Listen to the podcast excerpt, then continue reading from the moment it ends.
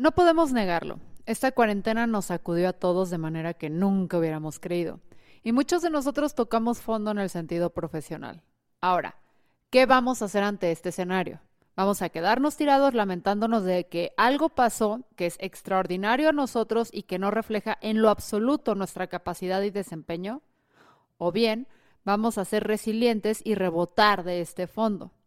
Salir propulsados a una nueva realidad que necesitará de nuevas empresas e industrias. Pero, ¿cómo es que unas personas y empresas logran hacer esto de una manera muchísimo más sencilla? Hablemos de esto un poco más con Pepe Charlie. Yo soy Fernanda Dudet y esto es Encafeinados.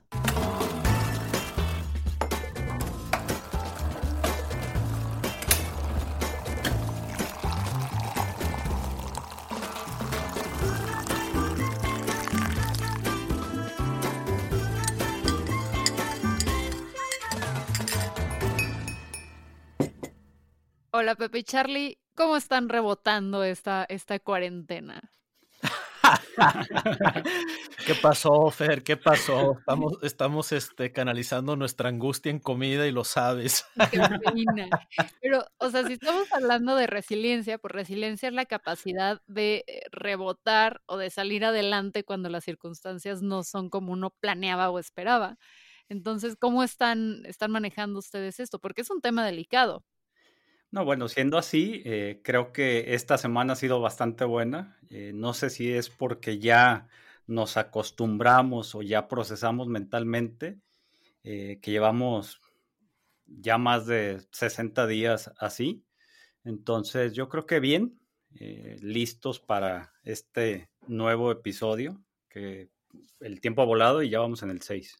Ya sé. Yo creo que la resiliencia es rebotar si estoy como pelota de racquetball. O sea, yo creo que voto, reboto y vuelve a bajar y vuelve a subir. Este, definitivamente lineal no ha sido este proceso. Este, yo creo que sí ha sido un proceso muy interesante de aprender a lidiar con, con, circunstancias y contextos diferentes y tratar de encontrar esas emociones que le atribuimos a cada una de estas circunstancias. Y es, es que esa es una de, de, las cosas que definen la resiliencia, ¿no? La capacidad de continuar y recuperarte en, ante el cambio, sobre todo cuando este cambio está siendo impuesto, porque esto del coronavirus es una imposición, todo lo que estamos viviendo, por factores externos. Entonces, hemos visto históricamente que aquellos organismos o sistemas que sobreviven son aquellos que se adaptan a la situación. Y este es uno de los retos con los que nos enfrentamos hoy en día. Y fíjate que, que, hablamos de esto, ¿no? De que es rebotar. Y yo creo que un punto importante es qué tanto estás rebotando, ¿no? Qué tanto, si, si, si, consideras un punto de partida, qué tan atrás te estás yendo. Y yo creo que por lo menos este, eso de, de mi parte ha sido algo que sí ha evolucionado de manera positiva, porque cuando todo esto empezó a desenvolverse en, la segunda semana de marzo del 2020, que fue cuando nos empezaron a mandar a la casa, yo creo que mi problema emocional principal era la incertidumbre de realmente no saber qué tanto iba a tener que rebotar, qué tan atrás me iba a mandar esta situación. Y yo creo que, ahí entra la importancia de siempre estar conscientes del contexto, cuál es nuestro peor este, resultado posible, que yo creo que es en el territorio donde muchos de nosotros estamos navegando, el pensar, oye, esto me va a hacer perder la chamba, por cuánto tiempo voy a estar sin chamba y eso me va a llevar a perder el trabajo. Y yo creo que poco a poco la mayoría de nosotros o perder la vida, ¿no? Y poco a poco, la mayoría nosotros hemos empezado a, definir en dónde están los límites de nuestro peor escenario y yo creo que eso es parte de lo que te va ayudando a, establecer este, el, sentimiento que le atribuyes a, los temores que se nos están presentando. Y, un poquito de claridad de, de, mente de decir cuál es, así como tú dices, cuál es el peor escenario, es posible que me suceda o no, y entonces empezar como a, tranquilizarte internamente y a respirar profundo y decir, a ver, no, puedo controlar esto que me está pasando en mi mente, pero no puedo controlar los factores externos. Entonces, ¿qué puedo hacer con lo que sí puedo controlar? Porque aparte, este, o sea, esta, esta crisis o esta situación sucedió para mí en el peor momento del año, porque no es como que nos agarró al fin del año ya que estás derrotado y dices, ya que se acabe esto como sea, me vale sino que empezó justo al principio del año, en enero, febrero, cuando todos todavía traíamos esperanzas, cuando todavía no, no, ¿cómo podemos decir? Tirábamos todos los objetivos del año y teníamos planes y acabamos de pasar la cuesta de enero. Entonces, de repente es como frenón total y hay algunas personas que eh, no han podido superar esto y otras personas que yo las veo incluso más motivadas que cuando empezó el año. Y es cuando yo digo, ¿qué está pasando? Bueno, ahí este, Mike Tyson eh, decía que todo el mundo tenemos un plan hasta que nos golpean en la, en la cara, ¿no? Entonces yo creo que este, esto nos, nos puso a, definitivamente a replantear todo. Pero fíjate, eso que menciona está súper interesante, Fer, porque realmente cuando hablas de la diferencia, en general, este, el, el, el golpe en la cara lo recibimos todos. Simplemente este, tenemos circunstancias diferentes. Cada quien está proyectando, digamos, nuestro propio peor escenario y por encima de eso le estamos atribuyendo ciertas emociones, que luego las emociones son las que nos llevamos a, la almohada y es lo que nos mantiene dándole vueltas a las cosas.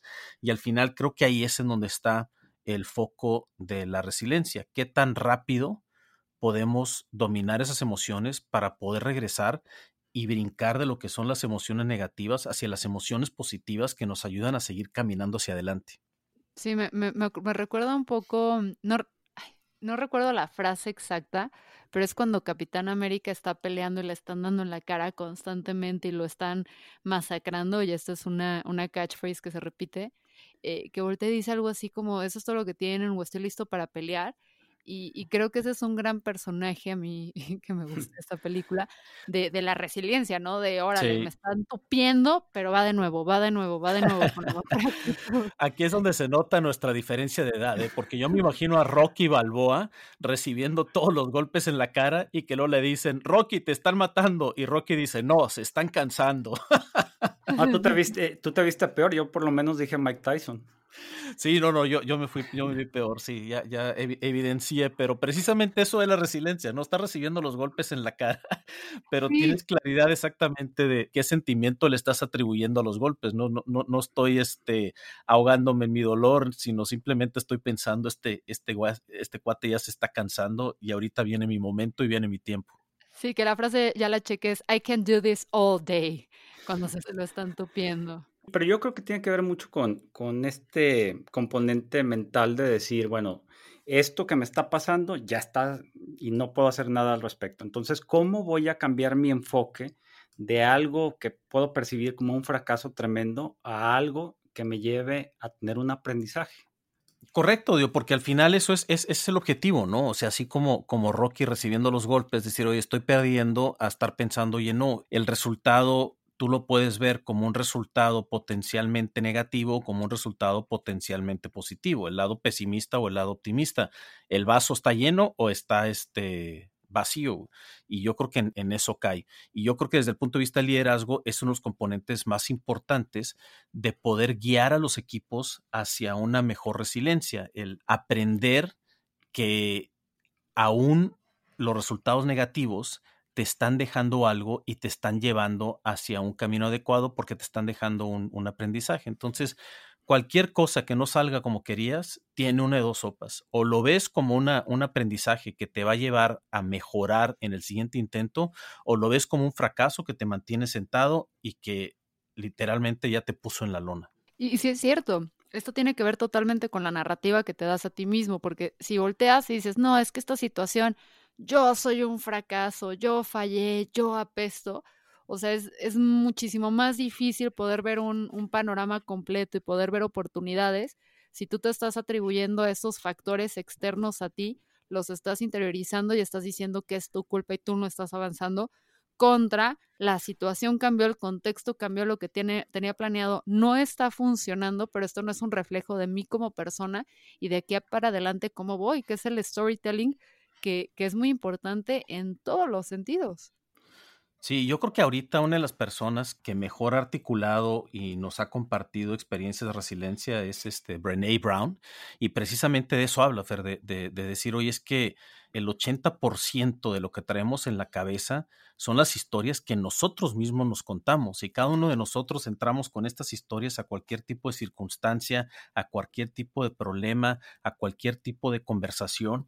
Y esas historias de nosotros son las que terminan creándonos los prejuicios y lo que se vuelven las expectativas a las que finalmente les atribuimos emociones.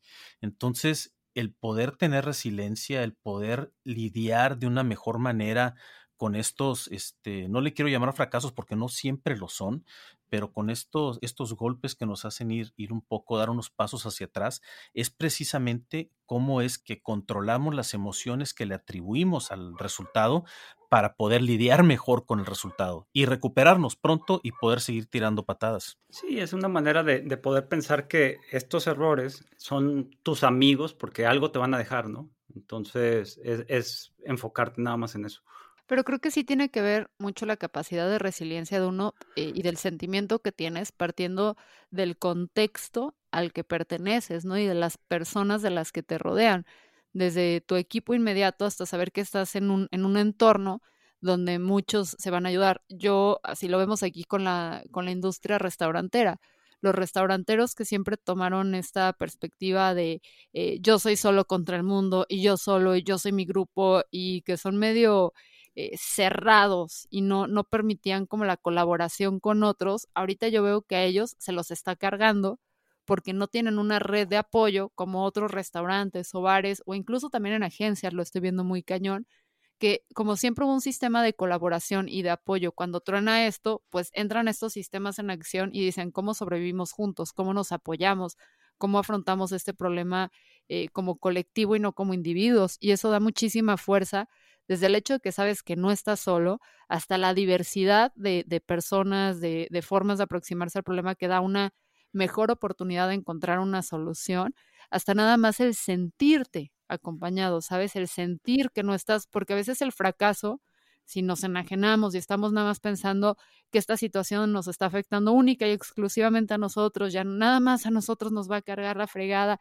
y nada más nosotros somos un fracaso ante el mundo, pierde la perspectiva de que somos millones en este barco y como empresarios en México somos miles em, que estamos pasando por lo mismo y que hay mucho aprendizaje de allá y que no va a haber este, este juicio en tu contra. Y sabes que aquí creo que vale la pena profundizar en, en dos palabras que comúnmente confundimos y que entran precisamente en juego en esta dinámica de grupo porque realmente hay veces que tenemos angustia y hay veces que tenemos temor. Y yo creo que la angustia es fea porque la angustia es simplemente no saber, o sea, la angustia no tiene, no tiene forma, es simplemente muchísima incertidumbre. Y el temor es cuando ya sabes que hay algo, tienes bien identificado qué es lo que te está provocando ese, ese miedo y simplemente es ver cómo abordarlo. Y muchas veces este sentimiento de comunidad lo que nos da es un sentimiento de que, oye, no voy a estar angustiado porque quizá, aunque para mí es incierto, me voy a apoyar en la experiencia, en el conocimiento y en lo que otras personas han vivido para por lo menos convertir esto en angustia, en miedo y que de ahí ya podamos abordarlo y tratar de, de apoyarnos en la solución no solo de uno mismo, sino del resto de la, de la comunidad. Y también creo que es una parte bien importante de cómo nos ayuda a sentirnos un poco más seguros de que en grupo existe una red, red de, protección, ¿no? De network, este, un poquito más amplia, que puede llegar a, a, mitigar qué tan grande es el paso que vamos a dar hacia atrás en una de estas situaciones que requiere resiliencia, ¿no? Porque entre menos, entre menos brusco y menos menos grande sea el paso que damos hacia atrás, menos camino tenemos que volver a recorrer hacia adelante. Y que creo que también tiene que ver con la honestidad de esa red, ¿no? Si estás en una red de personas que sí, evidentemente a todos se los está llevando el demonio y todos están en una mala situación, pero hay como esta necesidad de, del fronting y de la pose, de decir, no, yo estoy perfecto, no estoy teniendo un problema, y mira que la renta la pagué perfecto y tal, tal. Pues realmente no hay un aprendizaje cuando sí hay una, así una honestidad y transparencia total de decir, híjole, pues, o sea, me, me, me está yendo mal, me estoy desmoronando, esto está sucediendo y tengo este problema, porque es como que el reconocer la debilidad de uno frente a otros, uno abre las posibilidades a que te tiendan la mano y que haya otro que te pueda ayudar en ese problema que, que tal vez tú no estás pudiendo resolver eh, solo, pero también hay una, inspiras a otros a que puedan seguir tu camino, ¿sabes? A decir, ah, pues mira, o sea, yo también estoy pasando por esto, yo también tengo que pedir esta ayuda. Entonces, para mí también es muy importante en este momento para poder ser resilientes que tengamos esa capacidad de reconocer que no somos perfectos, porque siempre es esta idea de tú como empresario, como líder, te tienes que vender que todo está cool, eh, que no está pasando nada, que todo lo tienes bajo control. Y creo que se vale decir, no, no está todo bajo control. Pero yo creo que ahí también tiene que ver mucho la transparencia de decir, ok, esto me está pasando, necesito ayuda y está bien, porque eso deja ver como un poco de la humanidad y de ver al, líder eh, o al empresario como un ser humano, no como un robot. ¿no? Este, y, eso te permite también que incluso eh, tu equipo te pueda dar soluciones o ayudar de alguna manera. Sí, y, bueno, y el otro componente es la tolerancia a la incertidumbre, ¿no? A veces como emprendedor me toca que amigos que son empleados me preguntan cómo es que puedo dormir tranquilo sin saber exactamente qué va a pasar. Y sinceramente yo creo que mi, respuesta ya es, pues ya te acostumbras, ¿no? Es, este, empiezas a, saber, empiezas a vivir con que, a saber que, vivir con esta incertidumbre es natural y de alguna manera u otra con la certeza de que vas a sacar adelante este, los retos que, que van a ir saliendo. Entonces, entramos en el punto que yo creo que es un punto ideal de tener este chip de que problemas siempre va a haber, el cambio va a ser constante y cada vez que logremos superar algo, nuestro premio es tener que enfrentar otra cosa que tenemos que superar y ahí es en donde finalmente se convierte un poquito así como estar jugando tenis, ¿no? Estás peloteando y la bola viene, la bola va y ya sabes que de alguna forma u otra van a seguir viniendo retos y lo único que puedes hacer es tratar de encontrar la forma más efectiva y eficiente de poderlos estar resolviendo sabiendo que siempre a la vuelta de la esquina ahí viene otro que lo desconoces, pero entonces ya confiando en, nuestra habilidad para poderlo resolver. Y nuevamente, siempre teniendo en mente cuál es ese peor escenario, ¿no? Eh, a, mí a veces me gusta ver estas películas de la Segunda Guerra Mundial porque terminas viendo la situación en la que el mundo terminó, en donde dices, oye, primero, pues salimos con vida y aunque terminaron sin casa, terminaron sin país, con una tarea de reconstrucción tremenda, como que te puede empezar a poner en, perspectiva realmente cuál es la gravedad de tus problemas y realmente, este, pues qué está y qué no está en tu control, ¿no? Y, yo creo que aquí, digo, y voy a parafrasear a, mi abuela, que decía, bueno, pero por lo menos tenemos salud. Pero la realidad es que es eso, ¿no? En el momento en que empiezas a, a darte cuenta que donde estás parado no necesariamente es tan el fondo, entonces puedes decir, híjole, pues, tengo bases, tengo conocimiento, tengo habilidades y puedo empezar a, reconstruir. Y, otra vez, a lo mejor en esta eh, transición terminas reconstruyéndote y, sacando una mejor versión, sacando un nuevo proyecto, sacando una nueva cosa que antes no tenías contemplado simplemente porque no te querías mover.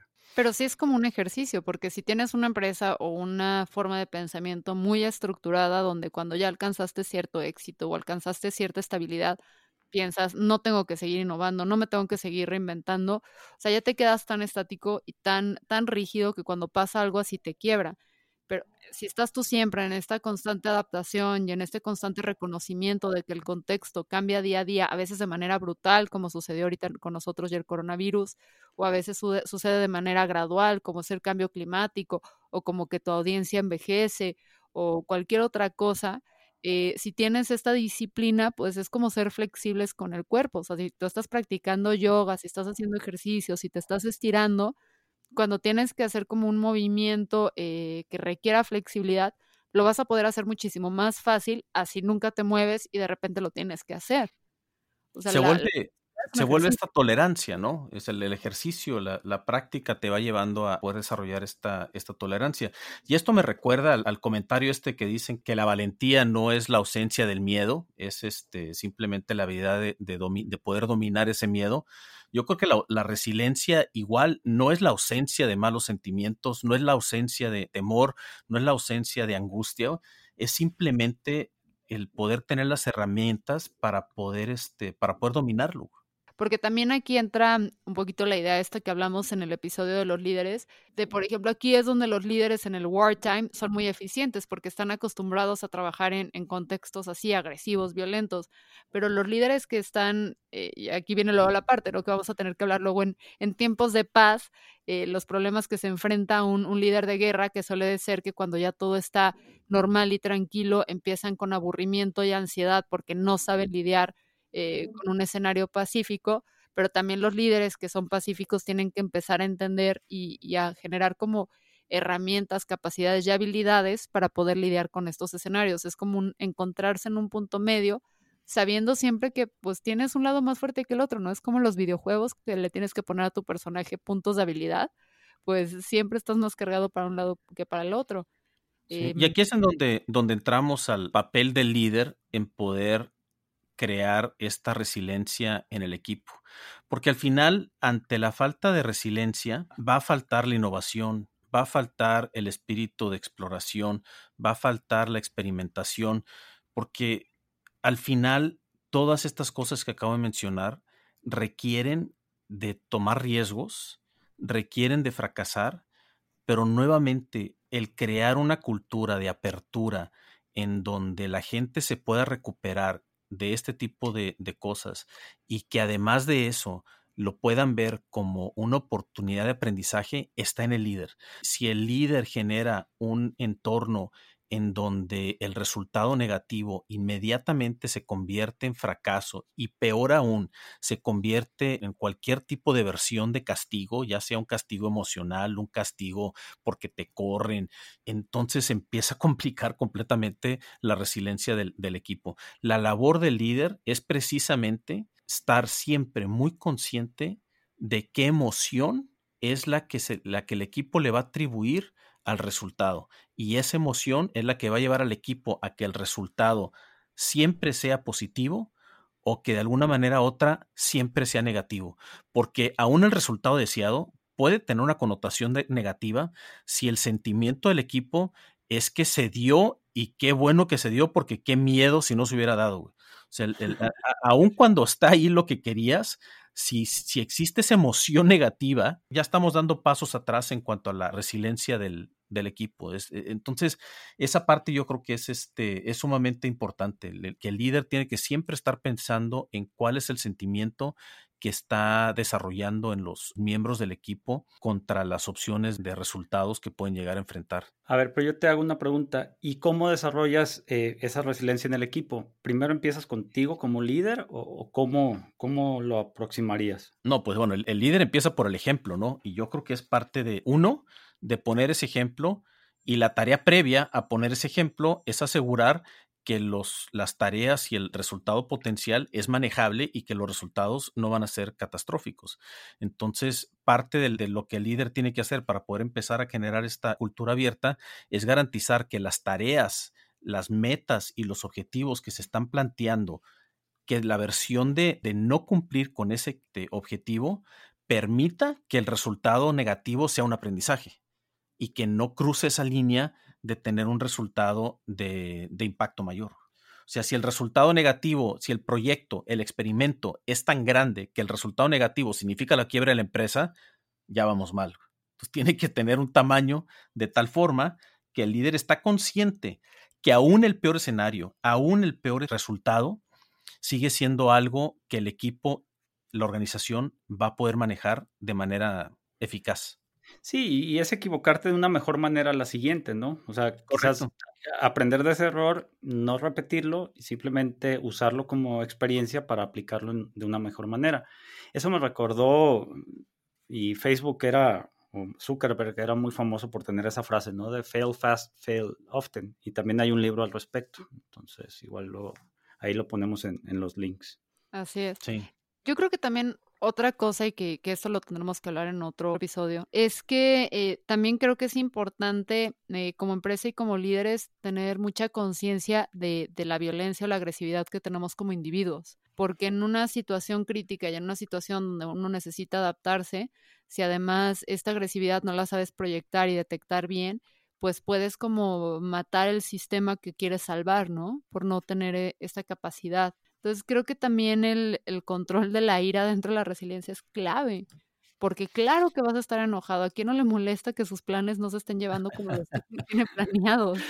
Uy, yo creo que eso nos da para un podcast completamente diferente, meternos a hablar de las conversaciones no violentas y realmente cómo, cómo no, no saber alejar las conversaciones de las emociones nos puede llevar a cosas muy malas, porque el permitir que una conversación escale en emociones agrava más de lo que ayuda. Y es importante porque sí se puede separar como el cómo me siento al cómo actúo. O sea, puedo reconocer estoy enojado, pero no actúo agresivo. Tengo miedo, pero no huyo. Entonces, eh, son cositas que creo que pueden ser útiles. Completamente. Y ante todo, enfocar realmente los esfuerzos y las conversaciones en lo que es el objetivo real y la necesidad y no necesariamente la emoción. Sí. Pues, Pepe Charlie, muchísimas gracias por, por el, el café y el episodio de hoy. Sí, antes de terminar me gustaría nada más pedirles que cuando lo escuchen le, aprieten a subscribe, ya sea en Google, en Apple o en donde escuchen, o en Spotify, donde escuchen el, podcast. Eso nos ayuda muchísimo. No sé, Fer, ¿a ti dónde te encuentran? Ahora te voy a preguntar yo a ti. ¿En dónde te encuentran en, Twitter? Yo soy Le-Dudet. ¿Y a ti, Pepe?